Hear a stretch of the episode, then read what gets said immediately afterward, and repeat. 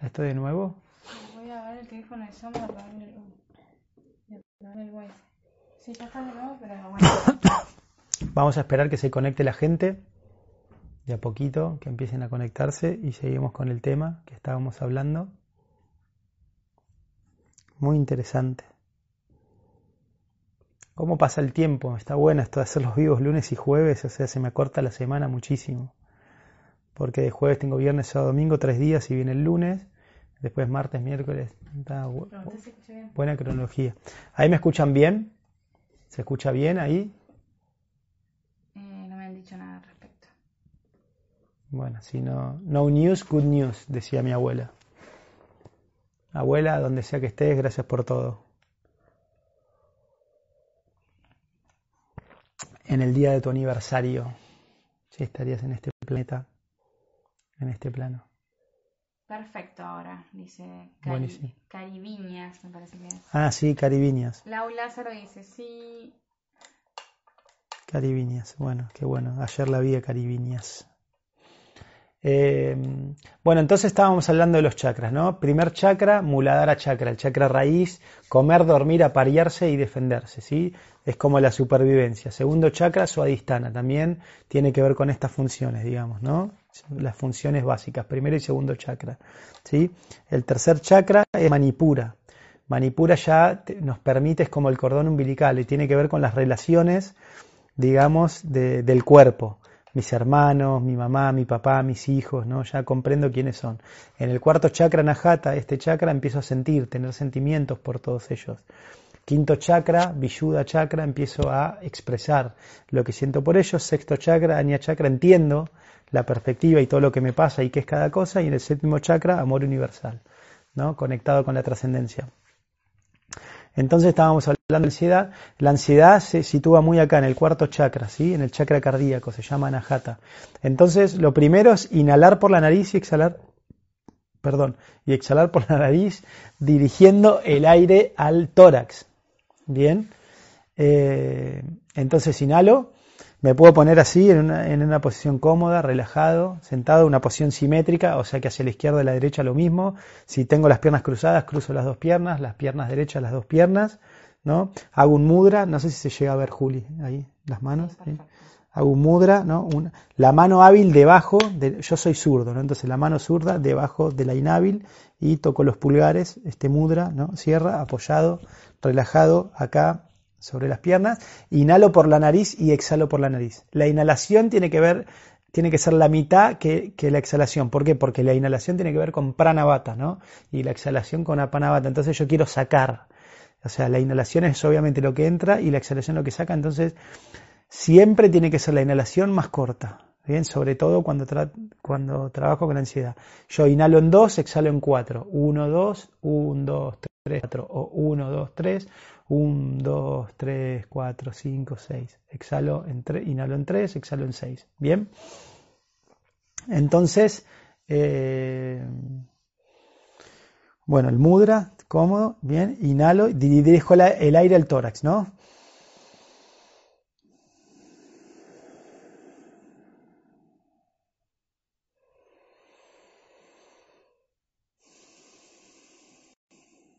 Bien, entonces respiro y me tengo que enfocar en el aire que inhalo y que exhalo. O sea, me olvido de los pensamientos.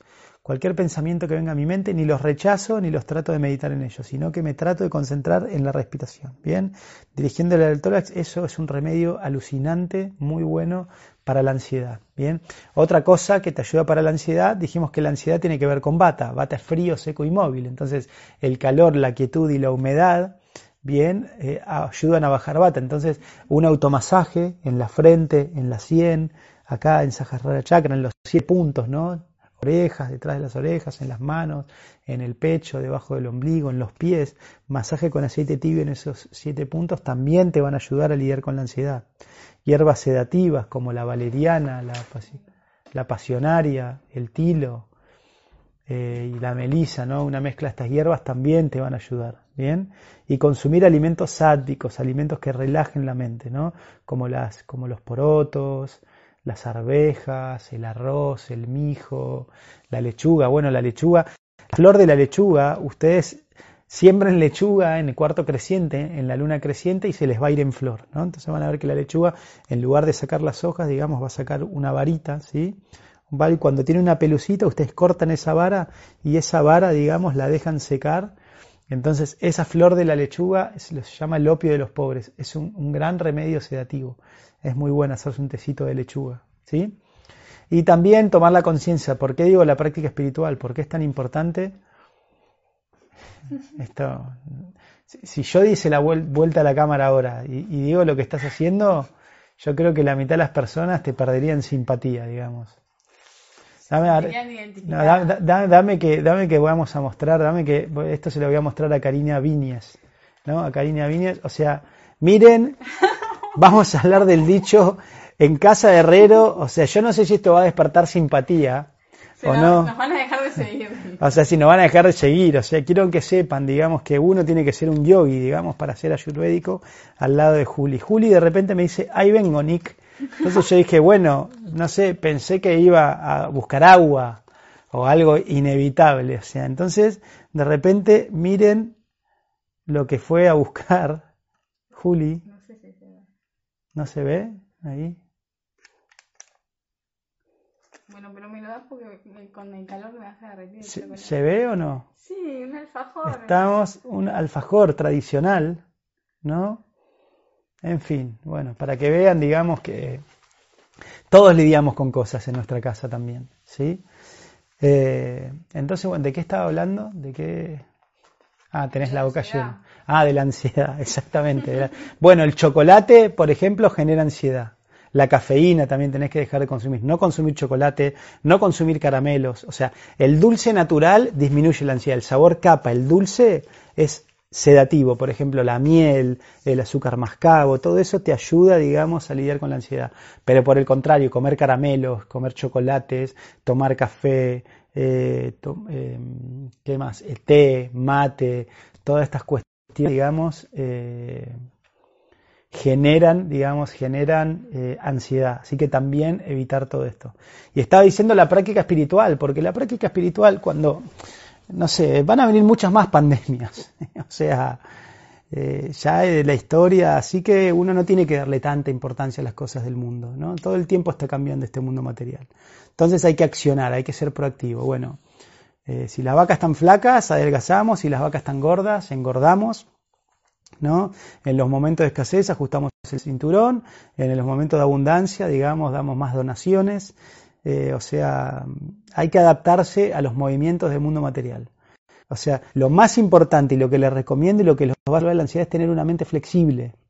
Esto se llama Viroda Priti, nuestra mente nuestra mente divaga y planifica y hace castillos en el aire, ay, quiero tener esto, quiero tener lo otro, ¿no? Eso es como el plan A, pero siempre tengan un plan B y un plan C. ¿Por qué pasa? Porque cuando el plan A fracasa, vos caes en lo que se llama viroda yukta kroda, ¿no? La ira que viene de la frustración. Cuando la mente, digamos, tiene un plan y ese plan no se concreta, ¡ah! Frustración, ira. Entonces tenemos que salir de ahí. Tenemos que salir de ahí, tenemos que entender, digamos, que el famoso dicho, el hombre propone y Dios dispone. ¿Sí? Bien. Entonces uno tiene que tener esa flexibilidad y eso también los va a liberar de la ansiedad. No teman, entonces lo mejor se llama vaya, el miedo, ¿no? La ansiedad, eh, kunta, kunta también se dice ansiedad en sánscrito. Entonces, eh, digamos, la práctica espiritual realmente es un ansiolítico muy poderoso, totalmente poderoso. ¿Sí? ¿Hicieron comentarios de tu...? Sí, dicen que soy muy humana. y que está perfecto y todos me apoyaron. Y sí, obvio, obvio que está perfecto. Hacemos lo que podemos, claro. Claro que sí. Eh, a ver, ¿cuál lo dijimos? Luke Sky dice, ¿cuáles son los argumentos ayurvédicos para no consumir hongos? Luke Sky, dice. Sí, Luke Sky. Que pobre, ama, ama los champiñones los y le cortamos acá el mambo con el ayurveda. Eh, el fundamento, digamos, según me lo explicó mi maestro, es que los hongos crecen en lugares oscuros y húmedos. Entonces te vuelven oscuro y húmedo. Alteran la flora intestinal, ¿sí? Los hongos, bueno, los hongos microscópicos como las cándidas, todo compiten con las bacterias. Y cuando sobrecrecen los hongos, eh, obviamente se produce todo un desbalance. Y los, champiñones y demás alteran la flora intestinal y, bloquean los canales de energía, lo congestionan, generan ama, porque son, fríos, son húmedos. Bien, entonces por eso no los consumimos en el ayurveda. Obviamente que decimos que la excepción no hace la regla. No sé, si algún de vez en cuando te querés comer unos honguitos porque estás apegado, siempre decimos tiempo, lugar y circunstancias, ¿no? Se van a dar cuenta que después uno transmuta estos deseos, ¿no? Deja de tener ganas de consumir estos alimentos. Así que esa es la razón, digamos, alteran la flora intestinal y te, te, llevan a los primeros chakras, te bajan la conciencia, te vuelven literalmente oscuro y húmedo. Si uno está deprimido, si uno está melancólico, no le recomiendo para nada que coma hongos. Eh, pero espero que se entienda y hagan lo que puedan. Eh, Daniela Ceballos dice, hola, las tinturas para el pelo son bastante dañinas, ¿verdad? Muchas gracias. Sí, sí, mi maestro Víctor, o sea, era decía que se les freía el cerebro, ¿sí? Todos esos químicos, cuando vos te tenís el pelo, todos esos químicos, recuerden que la piel absorbe, es el órgano más grande. Entonces, todos esos químicos que tiene, digamos, la tintura para el pelo, eh, se absorben en la piel y son dañinos para el sistema. No son recomendables en la ayurveda. Bien. Pasa que, bueno, ahí es una cuestión, porque la ayurveda tiene tinturas naturales, pero no son prácticas. O sea, hay que reconocerle algo a la ciencia moderna que es práctica, ¿no? Vos te pones en esa tintura química y te dura un montón de tiempo. Todo lo natural tiene la tendencia a transformarse, no dura. O sea, una como un chip y un veneno que nos metieron en esta vida moderna es hacer cosas que duren, hacer cosas que duren mucho tiempo, ¿no? Tenemos como esta, las máquinas, digamos, están hechas para que duren. Cuanto más dura una máquina, mejor es. Pero en lo natural es todo lo contrario, lo natural pasa por ciclos. No hay nada en la naturaleza que realmente dure mucho tiempo, ¿sí? Estos cuerpos 100 años, ¿no? Que son 100 años en el tiempo eterno, nada. Eh, pero entonces todo lo natural, por ejemplo, si vos te haces una tintura natural a base de henna y los pigmentos sí, por ahí te dura uno o dos días, tres días, después te tenés que lavarlo y hacer todo el proceso de nuevo. Entonces no es práctico para el estilo de vida que tenemos hoy. Por eso, digamos, surgió y avanzó todo esto de la química, la cosmética química, o sea, existe una cosmética natural. Y ahora está volviendo el paradigma, ¿no? En el mundo vamos por oleadas, ¿no? Tipo revolución industrial, todo, ah, qué bueno, qué bueno, me desconecto de la naturaleza. Y ahora está volviendo la otra oleada, no, lo industrial me aleja de la naturaleza, ahora volvamos a la naturaleza y a lo tradicional, dejemos la, la industria y todo eso. Entonces, son como movimientos y como oleajes.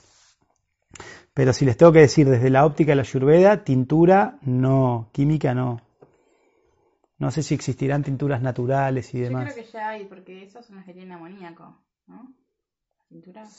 Sí, amoníaco es más también lo que te alisa el pelo, ¿no? Pero no, no sé, deben tener amoníaco, sí. Tienen un olor pero ahora creo que es natural. Esperemos, esperemos. Bien, seguimos con otra pregunta. Porque hoy que el 80% de las mujeres se tiñen el pelo, ¿no? yo no me tiño, querido.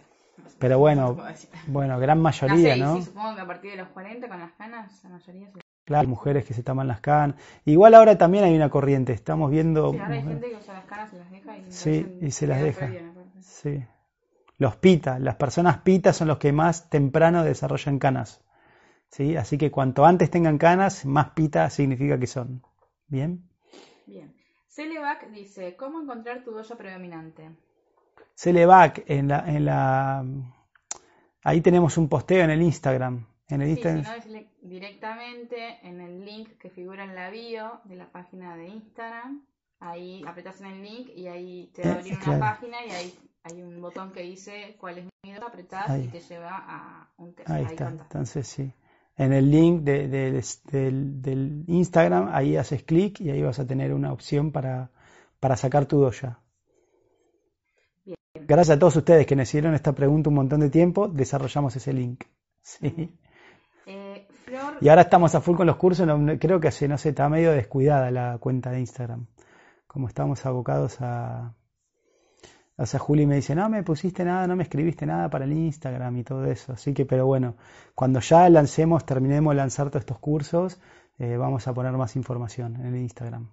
Que es como un buen medio también, que la gente se comunica bastante. Si no, volveremos a las señales de humo. Ah. Flor Nieto LJ dice, ¿qué siete condimentos puedo colocar en las comidas dulces y saladas para aumentar el fuego digestivo? Muy bien, tenés como 18, a ver, vamos, dulces. Lo que va con dulce es canela, clavo de olor, anís, semillas de hinojo, cardamomo, eh, anís dije, anís estrellado, cúrcuma, ¿no? Son... No, comino para lo dulce no, no, no, no estoy... Eso ahí dije para dulce. Anís, hinojo, canela, clavo de olor, cúrcuma, eh, cardamomo, ¿sí? hinojo. No, hinojo ya lo dije. Bueno, ahí tenés varios. Eh, ah, y anís estrellado también. Esos son condimentos que van bien para preparaciones dulces. Para preparaciones saladas, semillas de hinojo también, semillas de coriandro, semillas de comino, eh, fenogreco, jengibre fresco, pimienta negra, cúrcuma también, perejil, orégano, albahaca, nuez moscada, pimentón, pimentón ahumado, eneldo, romero, tomillo, azafrán, azafétida, ayúdame Juli, semilla de mostaza, laurel, hojas de laurel, pimienta de cayena, ají molido, tomillo, romero. Aleluya, gloria al Señor. Todas las especies que tenemos, hay variedad. Recuerden, el alimento crudo, el condimento va crudo, el alimento cocido, el condimento va cocido. De estas especias, nosotros me gusta llamarlas como suaves, con viria frío, que son digestivas pero no calientan el estómago, moderadas y fuertes, ¿no? más intensas que generan un viria caliente. Esto, todo el tema de las especias, lo vamos a ver en el curso de alimentación consciente. Bien, Rebe Pascual dice, ¿cómo puedo consumir chía diariamente para ayudar a bajar el colesterol? Gracias por ayudarnos. Sí, no solamente chía, o sea, la chía se puso re popular, digamos, pero todas las semillas en general, todas las semillas y la fibra ayudan a bajar el colesterol. Entonces, lo importante para, primero, para bajar el colesterol, evitar el aceite vegetal hidrogenado. Lo que más colesterol produce son todos los productos que tienen aceite vegetal hidrogenado, que están en la margarina, sobre todo, o sea, que todos los productos de, de panadería, las facturas, los bicochitos de grasa, las masitas y todo eso que compramos rico en las panaderías, que está lleno en Mar del Plata, en Argentina, es impresionante.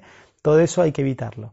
Y después el consumo de fibra, o sea, verduras, frutos secos, las semillas, todas las semillas de girasol, de chía, de sésamo, de lino, de zapallo, todas ayudan a bajar el colesterol. Los frutos secos. O sea, ¿qué baja el colesterol? Limpiar y tonificar el hígado. ¿sí? Aumentar el consumo de grasas saludables. El colesterol, o sea, primero, el colesterol es el núcleo químico de las hormonas del estrés, de los estrógenos, de, la testosterona, o sea que el cuerpo fabrica colesterol para producir cortisol, estrógenos, progesterona, eh, testosterona. Entonces, si nosotros tenemos mucho bata en el cuerpo, si tenemos mucho cortisol, ¿no? Estamos muy nerviosos, eso aumenta el colesterol. Y si el hígado después está congestionado, está saturado, no puede depurar, no puede transformarlo, el colesterol después se transforma en las sales biliares, ¿sí? Y después se depura por la materia fecal, el colesterol. Y también parte por la orina, o sea, eh, tiñen estos pigmentos de la orina y de la materia fecal provienen de esto, del colesterol y también del grupo hemo, de los glóbulos rojos de la sangre. El cuerpo es el mejor reciclador, es impresionante. Entonces tenemos eh, las semillas que hacen, tonifican el hígado, le dan fuerza, como la vitamina C, como el limón. También consumir limón y después todo lo amargo, las hojas amargas que tienen un gran efecto bata, pero drenan el hígado. Entonces, el consumo de semillas, ¿sí? frutos secos, vitamina C y hojas amargas es una excelente combinación para bajar el colesterol. Bien. Eh, Romina Bausas, buenas tardes, un gusto escucharte. Necesito consultarte, hace tres días que apenas me levanto me cae agua de la nariz. ¿Por qué motivo y qué puedo hacer? Hola Romina, ¿cómo estás? Y agua de la nariz. Sí, puede... Eh, o sea, puede ser una rinitis, ¿no? Puede ser como, sí, que tengas una, una, una inflamación o una infección viral. Como es, para la lluvia es como una fiebre en todo lo que es la vía aérea superior. La famosa rinitis. ¿Vieron cuando uno tiene paspado que te cae agua, agua y agua?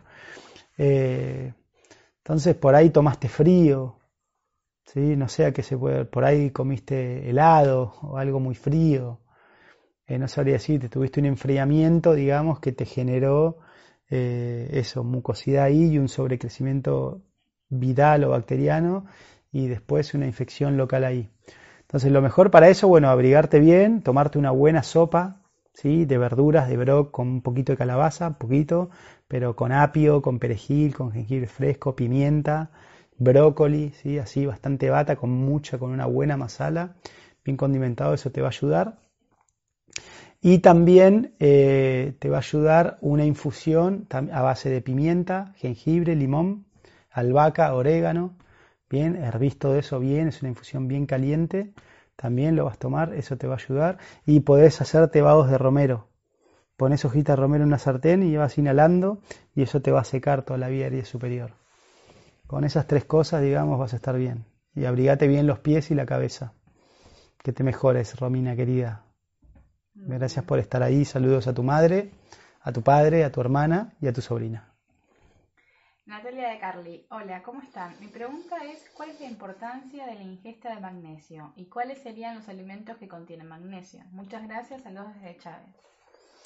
Natalia querida, ¿cómo estás? Bueno, gracias por tu devolución al proyecto de educación, me encantó lo que me dijiste. Queda pendiente y marqué ese correo para respondértelo también y otra persona que me mandó su feedback. Gracias, estoy muy motivado con este proyecto.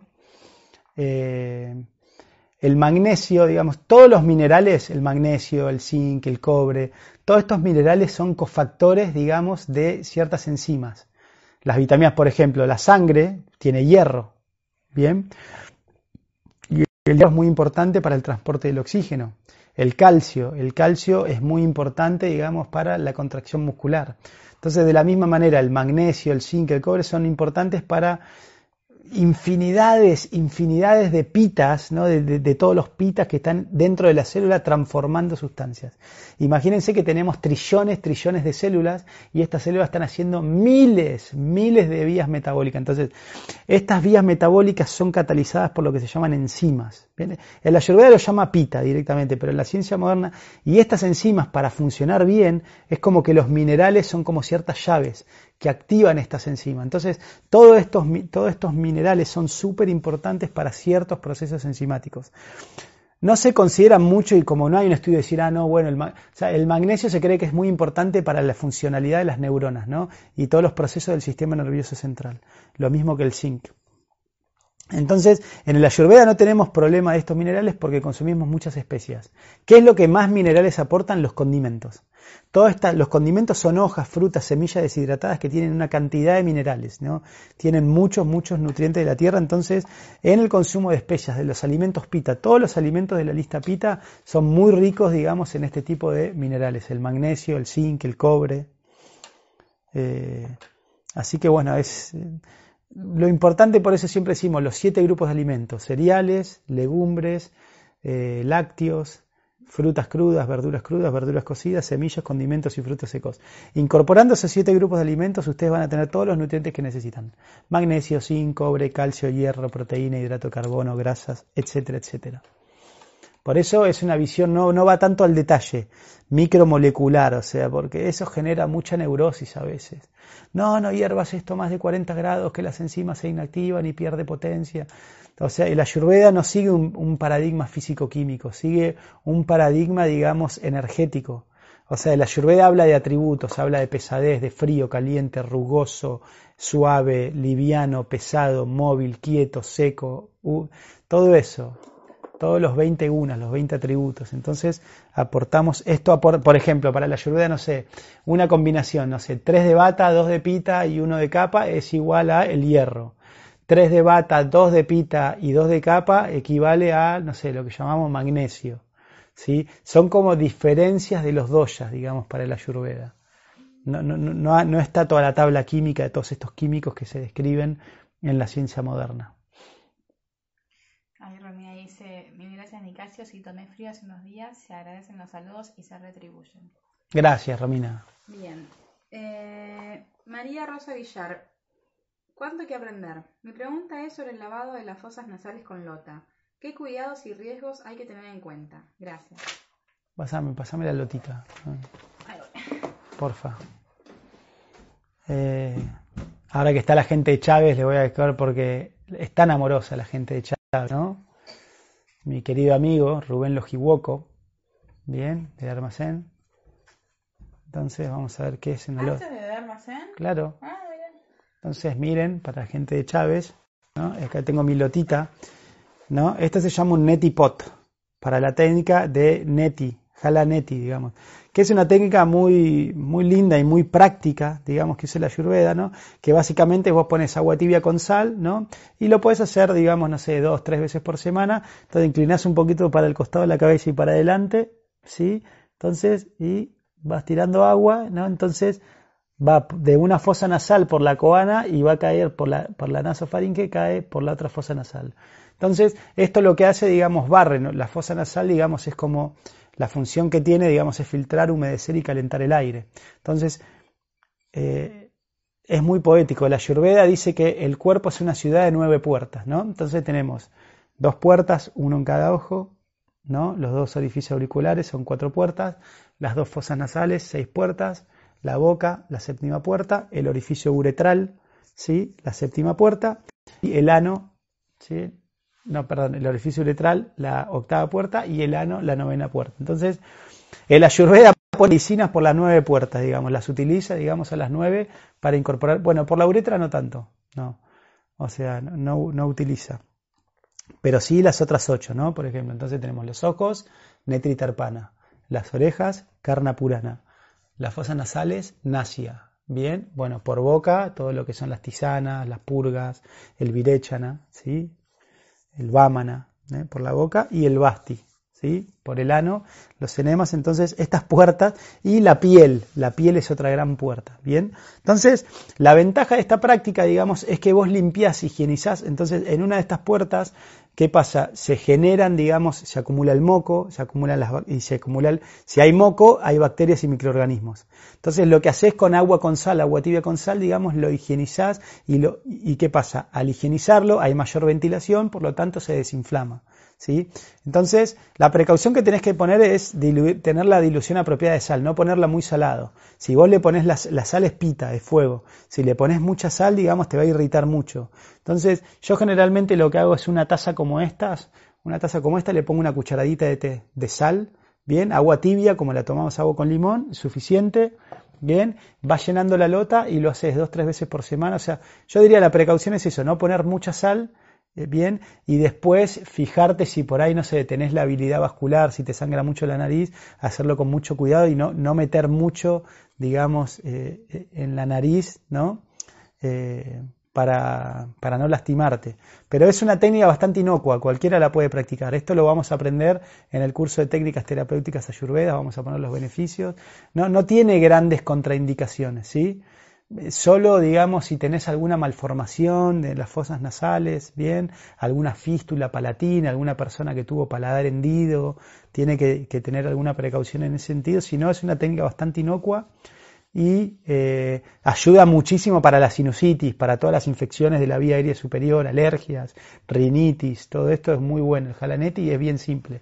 Hacerlo, cualquier jarrito que tenga un pico así, se consigue en el mercado libre si no vas a un bazar gastronómico y lo podés comprar de acero inoxidable, ¿no? Hay como unas teteritas que tengan una punta, lo importante es que salga el agua por acá.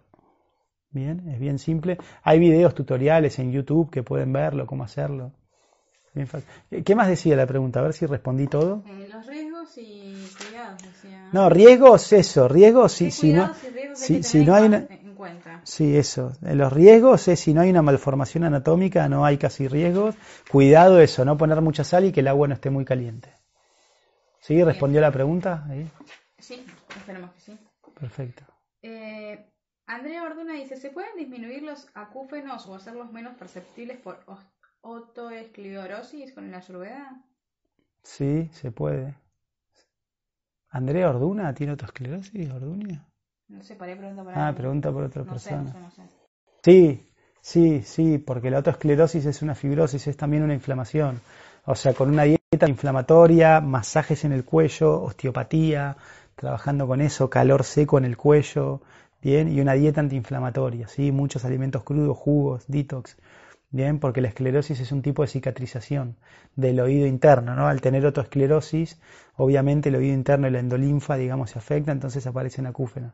Todo puede mejorar con el ayurveda porque el cuerpo va cambiando todo el tiempo, Andrea. Bien. Vicky Benítez nos pregunta, ¿qué nos dice el estado de nuestra lengua? ¿Qué nos dice? El estado de nuestra lengua. ¿Qué nos dice el Estado? Claro, ¿qué dice la lengua? Uy, de todo, de todo dice la lengua. A ver. A ver, acá tengo el libro. A ver, les voy a mostrar. Como no veo, me tenés que ayudar, Juli. Miren, fíjense. Este libro, el que les recomendamos, ¿no? Basanlad, Ayurveda. ¿Se ve ahí? Ahí se ve, sí. Bueno, en este libro, fíjense. No sé si llegan a ver eh, el mapita de la lengua. No se ve la. ¿Querés? A ver, acércalo un poquito más. Más, más. Dale. Así se ven las. Ahí está, perfecto. ¿Ya está? ¿Lo saco? Sí. Entonces fíjense, como verán, ¿no? La lengua, uno ve la lengua así. No, no, no importa, ya está, ya vieron. Vieron que tiene un mapa, ¿no? Entonces, este libro, entonces, si ustedes ven la lengua así en el espejo, es como que están viendo su abdomen. ¿Sí? Ustedes imagínense, bajan la lengua y la ponen en el abdomen. Entonces, ahí se ve igual que estoy señalando algo el libro. Entonces, fíjense, en la parte posterior tenemos detrás del todo los riñones, ¿sí? Tenemos los riñones. Esto es una clase, cada vez más voy a sacar, ¿no? Ven los riñones atrás. Después, en toda la zona del medio tenemos el tubo digestivo. Desde el fondo hacia adelante, vamos, desde, de atrás para adelante. Lo, lo más al fondo está el ano, ¿no? Entonces tenemos acá todo el intestino grueso, el intestino delgado, bien, el páncreas acá en el medio y el estómago. ¿sí? Adelante del estómago tenemos el tórax. O sea que, entonces fíjense, vamos, de atrás para adelante de la lengua, vamos de abajo hacia arriba en el cuerpo. Entonces de abajo tengo esto, los riñones, el intestino grueso, el intestino delgado, estómago. Y arriba, más adelante, en el medio tenemos el corazón, ¿sí? Y adelante, en las dos puntas de la lengua, los pulmones. Bien. Y después tenemos hacia, o sea, nosotros lo vemos, digamos, derecho. Entonces, lo que vemos, digamos, eh, a la derecha, pero en realidad está a la izquierda, es el vaso, y lo que vemos a la izquierda, pero en realidad está a la derecha, digamos, es el hígado, a los costados. Entonces, acá tenemos todo el cuerpo, y esto es lo que yo veo cuando veo la lengua, se llama Shiva Pariksha, ¿no? esta técnica de diagnóstico. Entonces, en este libro da algunas pautas no simples, entonces, a ver, hay dibujos de la lengua. Entonces, dependiendo la forma, el color, la textura, digamos, de la lengua, Ahí se ven. En este libro ustedes lo tienen y se los pasé en PDF, lo pueden ver. Eh, entonces ven, explican, digamos, dependiendo el color, la forma, la textura, cómo están estos diferentes órganos. Si hay exceso de ama, si hay inflamación intestinal, si hay congestión en los pulmones, si los riñones funcionan apropiadamente, si hay congestión hepática, si hay calor, si hay emagrecimiento, o sea, si hay como eh, eh, ¿cómo se llama? Si hay como deshidratación de todos estos órganos, nos da mucha información. Obviamente hay más detalle, ¿no? Acá hay un libro que a mí me encantó, muy bueno, que se llama Ayurvedic Tongue Diagnostic, ¿no? Diagnóstico de la lengua. Está en inglés, pero bueno, para leer este libro usted ya tiene que comprender el Ayurveda, pero habla, mucha información nos da la lengua, ¿no? La verdad que cuando uno va aprendiendo, digamos, toda la información y estudiando y lo ve, y uno tiene la suerte de tener muchos pacientes que están siempre ávidos, y no me pasó que ningún paciente nunca me quiso mostrar la lengua, así que siempre que le pido a mi paciente que me muestren la lengua, me la muestran, así que bueno, tengo la suerte de ver, no sé, 5, 6, 7 lenguas todos los días, así que estoy todos los días de mi vida mirando lengua, entonces, estudiando, y después practicando ¿no? y teniendo un maestro también que te muestra, eh, uno aprende este, esta ciencia o este arte, digamos, de, de la información en la lengua, pero es muchísima la información que te da la lengua, mucha. De hecho, las consultas online que ahora estamos haciendo, yo les pido una foto de la lengua y de los iris, porque también en el iris tengo mucha información. Mismo en los labios, ¿no? En, en los labios, fíjense, yo... ¿Cómo? Lo que pasa es que los labios no, encontré más lo que dice acá, lo nombra en este libro, pero como no encontré nunca más información, no es algo que yo tengo muy en cuenta. Pero fíjense, en los labios también está un mapita. Hay un mapita también de todos los sistemas. Esto ya requiere como más práctica y atención las uñas, o sea, el cuerpo habla, el cuerpo habla por todos lados. Se te corta, ponerle que se te corta siempre en un sector del labio, indica algo con el sí, órgano. Sí, puede ser algo en, un órgano. Después lo ves, Julia, ahora estamos en el vivo. ¿Qué más? Sí, sí. Creo, no sé si es lo que querías saber, Vicky, espero haber respondido la pregunta. Bien. María Celesterio, ¿para los eructos? Erutos es exceso de gases, comida fermentada en los intestinos, el tecito de hinojo, partes iguales de semillas de hinojo, coriandro, comino y anís. Bien, pones una cucharadita de té en una taza de agua, lo pones a hervir, lo dejas reposando 5 o 10 minutos, lo colás y lo tomás. Eso te va a ayudar para los erutos. Bien. Em, Maga Artivista dice, ¿cómo utilizar el kéfir de agua en la ayurveda? ¿Cómo utilizar el kéfir de agua? o sea, como el yogur, es un fermento, lo puedes, lo puedes mezclar con jugos, lo puedes tomar simplemente solo, no más de dos veces por semana. Y ya una vez que ustedes van de cuerpo todos los días a la mañana, lo dejan de usar. El kéfir y los fermentos, recuerdo, repito siempre, no es para usarlos todos los días, todo el tiempo. Es para regenerar la flora intestinal. ¿Sí? No tengo mucha experiencia con kéfir yo. Yo uso yogur que es lo que dice la Ayurveda. Como no soy vegano, pero los veganos pueden utilizar el kéfir. ¿Sí? El rejuvelac, por ejemplo, todos estos fermentos que van aportando microorganismos. Bien. Bueno, María Celesterio pregunta también qué recomiendas para el insomnio, la depresión y la ansiedad. Insomnio, depresión y ansiedad. Una consulta conmigo. Muy difícil, pero bueno, el insomnio, todas estas pautas que la ansiedad, masajes con aceite caliente, las hierbas sedativas, los ejercicios respiratorios, pero para el insomnio, en lugar de al tórax como la ansiedad, al punto medio del entrecejo. ¿No? Inhalás, miras para arriba todas las técnicas, el punto medio del entrecejo y eso va a ayudar mucho, digamos, para el insomnio, a dormir. También boca arriba con las manos separadas, las piernas separadas, eso te va a ayudar mucho. un bañito caliente a la noche, un masaje con aceite tibio. Y para la depresión, lo que más doy yo son enemas, limpiar los intestinos. O sea, como dijimos, las emociones, las zonas bajas, ¿no? Primero, segundo, tercer chakra, tiene que ver todas las zonas bajas del cuerpo con tristeza y melancolía. Y eso afecta el aparato reproductor, el aparato urinario. Entonces, limpiar el intestino ayuda mucho para la depresión. Enemas con tres cuartos litros de agua tibia, incluso a veces enemas con aceites. Eh, tomar jugos, el, famoso jugo verde, ¿no? Que le gusta a las personas. Jugo de zanahoria, manzana verde y apio o zanahoria, manzana verde y perejil, también dos litros por día. Eso ayuda mucho para la depresión. Bien. Eh, Rafaela Quiroga dice meditación. Sí, meditación. Hay muchas técnicas de meditación. Eh, no sé, si quieren hacemos la meditación que yo hago siempre, que es con el Mahamantra Hare Krishna. Antes de terminar, podemos hacer una vuelta del rosario. Eh, pero tenés meditación con mantras, con un rosario, que a mí me parece muy natural, una forma. De hecho, me gustaría hacer un post de esa meditación para el Instagram con él. Es muy bueno. Eh, y entonces es muy importante, meditación, uno de los pilares de la salud es la práctica espiritual y la práctica espiritual tiene la parte activa que es el servicio y la parte pasiva que es la meditación. Entonces no estamos plenamente saludables si no tenemos un momento del día para meditar, para tener una introspección, una reflexión. Entonces, hay muchas técnicas. O sea, mi maestro me enseñó esta técnica, yo le estoy enseñando a respirar con ejercicios respiratorios de pranayama, que es una forma silenciosa de meditar.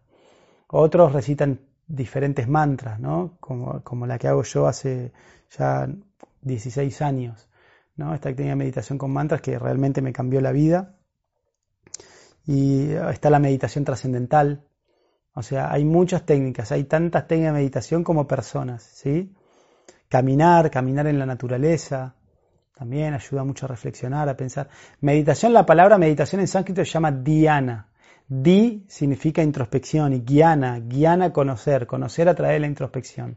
O sea, cuando vos tengas conocimiento a través de la introspección, esa es una técnica de meditación.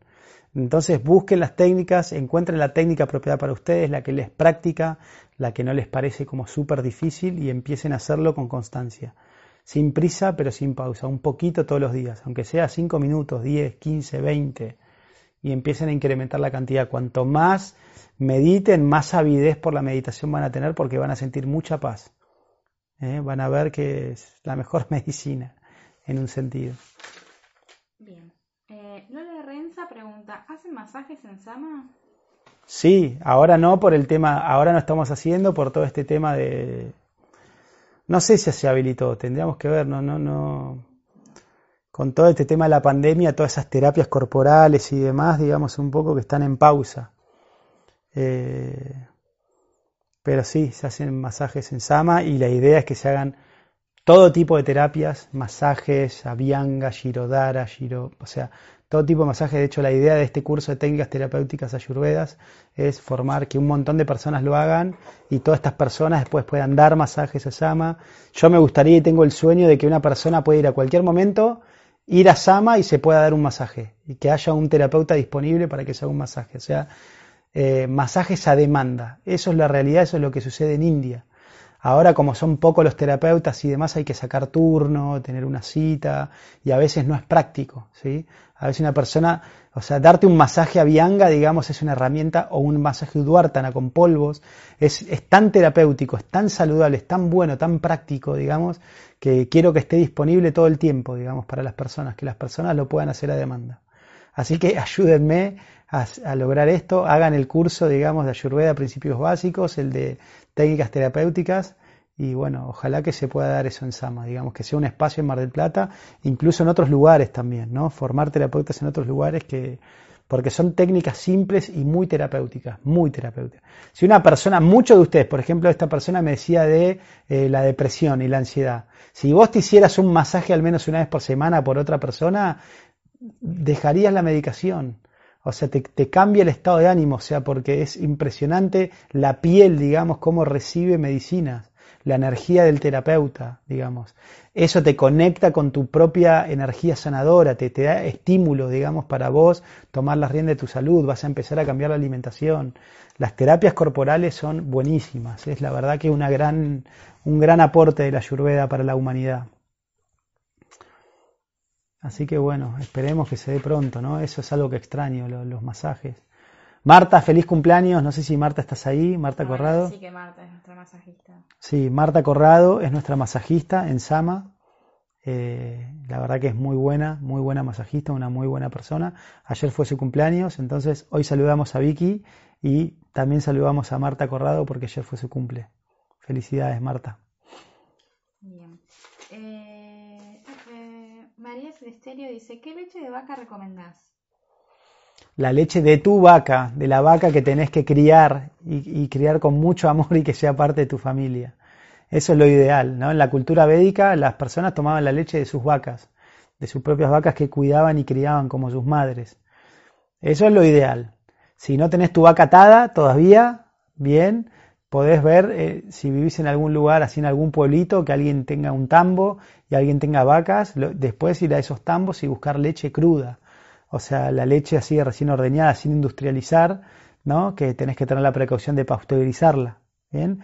Para, para que sea, digamos, segura microbiológicamente. Entonces, esa es la idea, la leche de vaca sin industrializar es lo segundo ideal. Y si no, la leche entera, la leche de sachet, la leche industrializada entera de sachet, bien, eh, que sea entera, ¿no? la que tenga 3% grasa, porque las otras ya no clasifican como leche. Idealmente es la que, la que menos agrega, la menos industrializada posible. Todas las que tienen agregada vitamina A, D, que ya hoy lamentablemente son todas, ya son leches que tienen aditivos, ¿no? Hasta leche con pescado, es como es muy difícil encontrar leche así pura.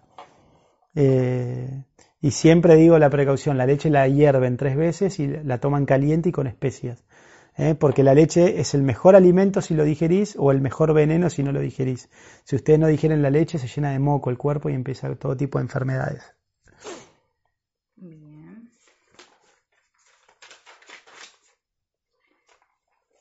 Lore Renza dice, chocolate 70%, no se puede. ¿Y dónde consigo cascarilla? Y repetí tu desayuno. Eso fue lo que. Chocolate 70%. Bueno, si es cacao puro, está bien, podés tomar, o sea, poco, es, es, caro, también no van a comer mucho chocolate, porque el chocolate bueno y puro es muy caro, así que no, no es algo que... El chocolate barato está lleno de aceite vegetal hidrogenado y que hablamos del, del colesterol, o sea, eso es cuando ustedes van al kiosquito y compran un chocolate, están desinvirtiendo en salud, digamos, porque eso es pan para hoy, hambre para mañana. Eh, nosotros generalmente usamos cascarilla. ¿Cómo era la pregunta de nuevo? A ver, léeme. Chocolate 70. Sí, 70% no se puede. Se puede. No, no, te lo tomes tan a pecho. O sea, de vez en cuando, la excepción no te... Si ustedes hablarían con mi maestro, con Víctor Kuma, le diría, no, nada de chocolate, nunca. Yo les digo 70% de vez en cuando.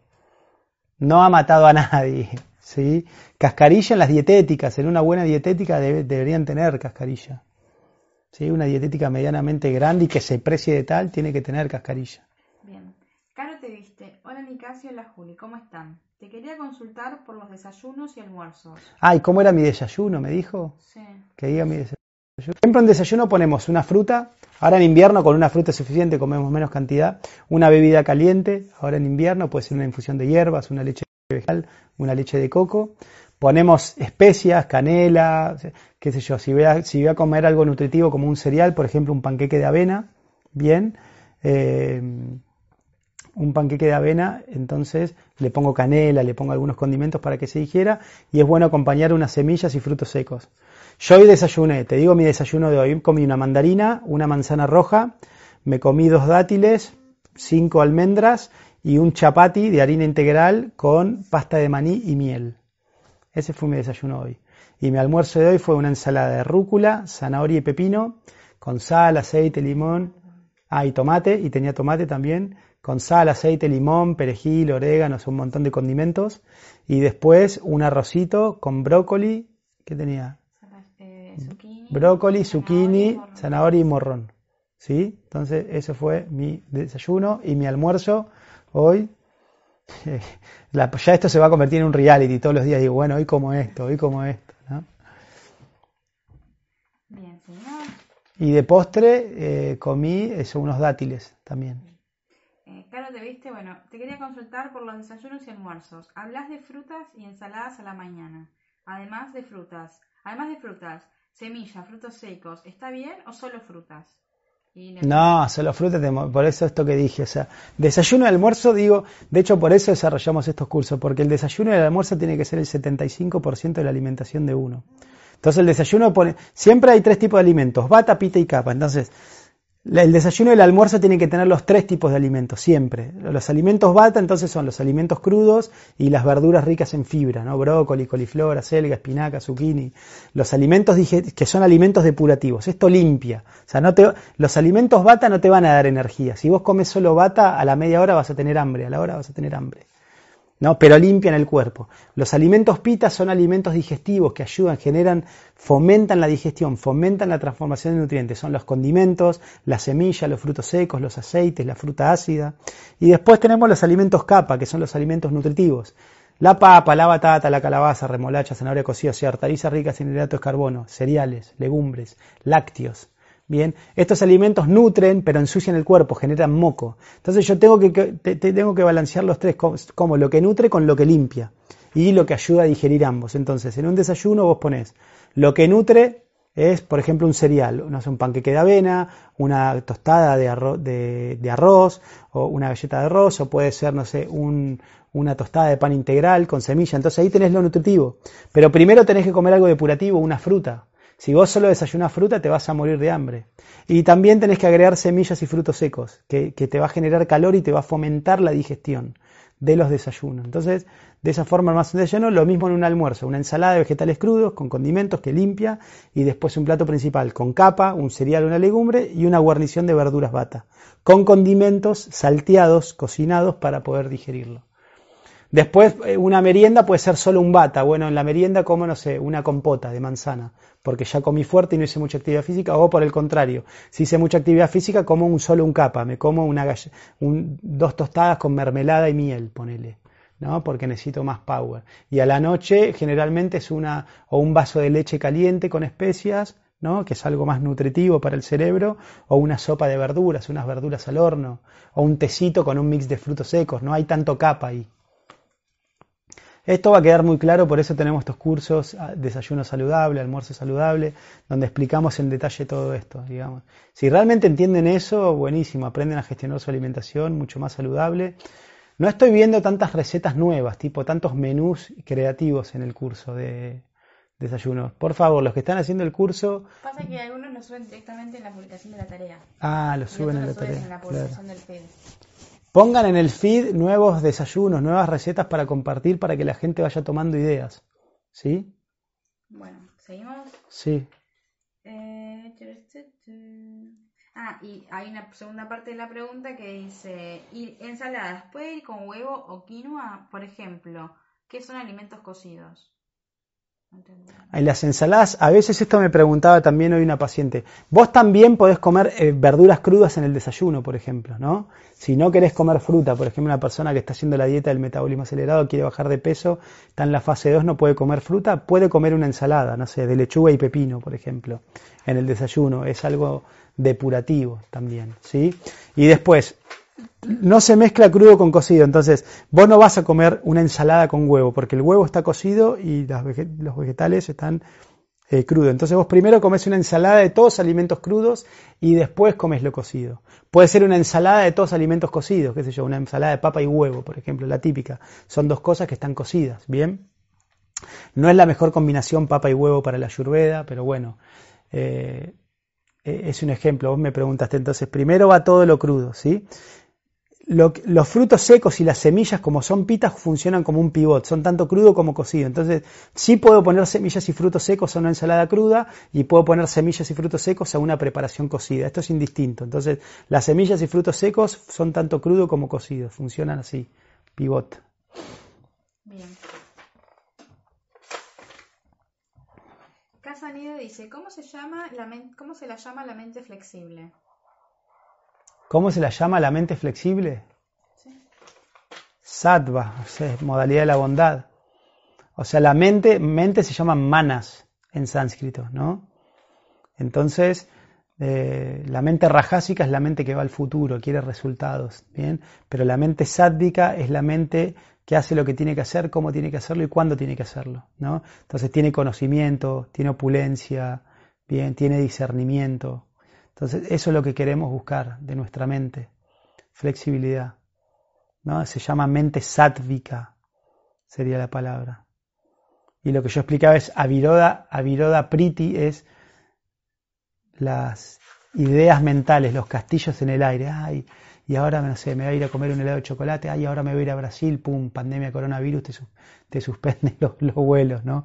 Ay, ahora me voy a ir a comprar, no sé, estas pares de botas, vas y no, no hay tu talle no sé, todo el tiempo, a ver, piensen en algo que, no sé, que soñaron en su mente y no se, no pudo ser posible, ¿no? Entonces, a Viroda Priti, todo el tiempo la mente se va al futuro. Eso es lo que hay que tratar de, bueno, que hay que esté, pero no darle mucha importancia, porque si no, Viroda Yukta Kroda, no me sale y la ira, me frustro, me pongo de mal humor. Por eso, digamos, Luisa Hay decía, si quieres estar en paz, cambia expectativas por apreciación. O sea, uno no debe esperar nada, ¿no? Y simplemente apreciar lo que le viene a su vida. Entonces, de esa manera, digamos, uno está mucho más tranquilo. Eso es mente sátvica. No espero nada, no tengo expectativa, aprecio lo que llega.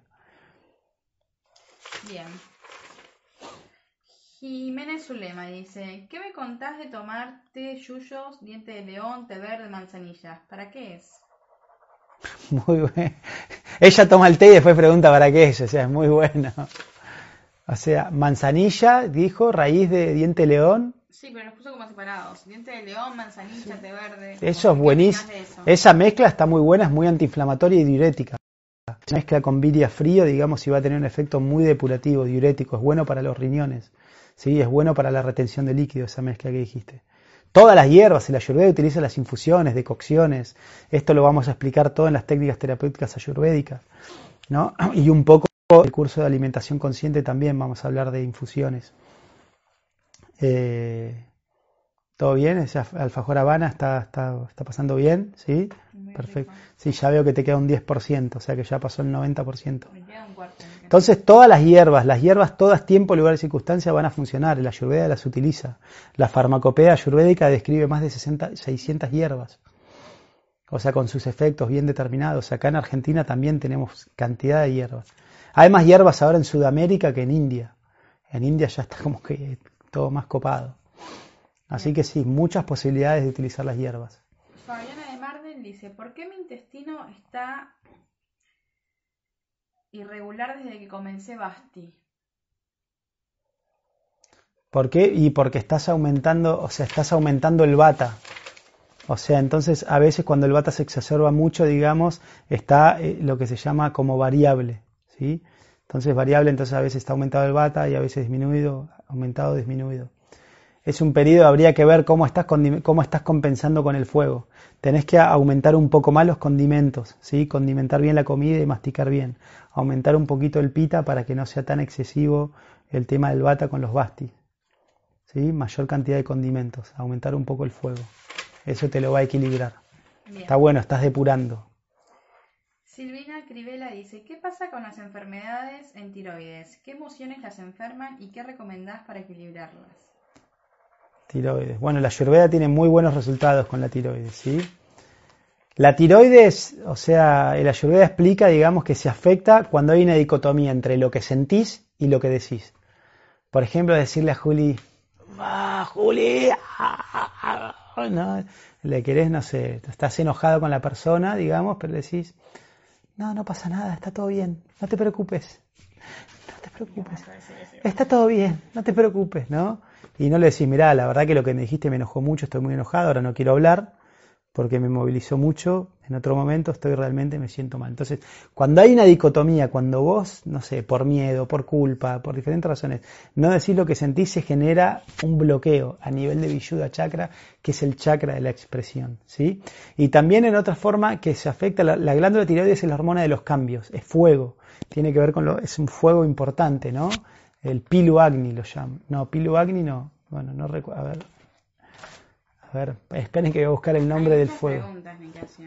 Bueno, pero tenemos tiempo. A ver. Quiero buscar el nombre en sánscrito. Es un buen momento también para repasar. ¿Sí?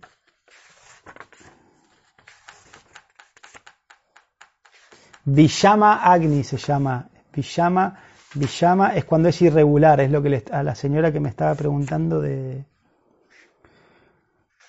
que me estaba preguntando. No. A la señora que me estaba preguntando, digamos. Eh.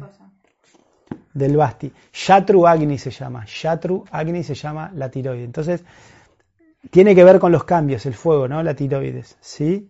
Eh, entonces, ¿qué pasa? Cuando hay, por ejemplo, cuando vos no querés que algo suceda, ¿sí? Cuando decís, no, no me quiero casar no tengo miedo a casarme, o no, tengo miedo a ser mamá, no quiero que esto suceda, o no quiero madurar, quiero seguir siendo una niña, no quiero tomar responsabilidades. Cuando querés evitar los cambios naturales de la vida, eso genera hipotiroidismo. Y al contrario, cuando querés que algo venga ya, no, ya, ya, ya quiero tener un hijo, ya quiero quedar embarazada, ya, ya, eso genera hipertiroidismo. Entonces, cuando hay eso, falta de aceptación de los cambios de la vida, también rigidez, eso afecta a la glándula tiroides. Y lo mejor que hay para la glándula tiroides, primero que nada, cantar. Quien canta, sus males espanta, sobre todo los males de la tiroides, entonces canten, porque cuando uno canta es como que masajea la glándula, la estimula, es como, ah, dale, despertate, activate. Y después eh, las especias aromáticas, orégano, perejil, romero, tomillo, eneldo, albahaca, apio, todos los condimentos aromáticos son muy buenos para la glándula tiroides. Bien, eh, Cari B dice, yo uso henna y es como pasto. Pero no sé de qué venía esa pregunta. Y puede ser por la tintura del pelo. Ah, ok. Yo uso henna y es como pasto. ¿Y qué significa? ¿Que eso es bueno? No sé. ¿Cari Vides? ¿Será Karina Viñas? Eh, no, me parece que sí. Pero soy muy chiquita la foto, entonces no la reconozco. Okay. Bueno, que nos diga si es por eso. Sí, decinos el tema de la ajena, ¿no? Puede ser, sí. La ajena es como pasto. No sé a qué se refiere. ¿por qué me inflaman las legumbres?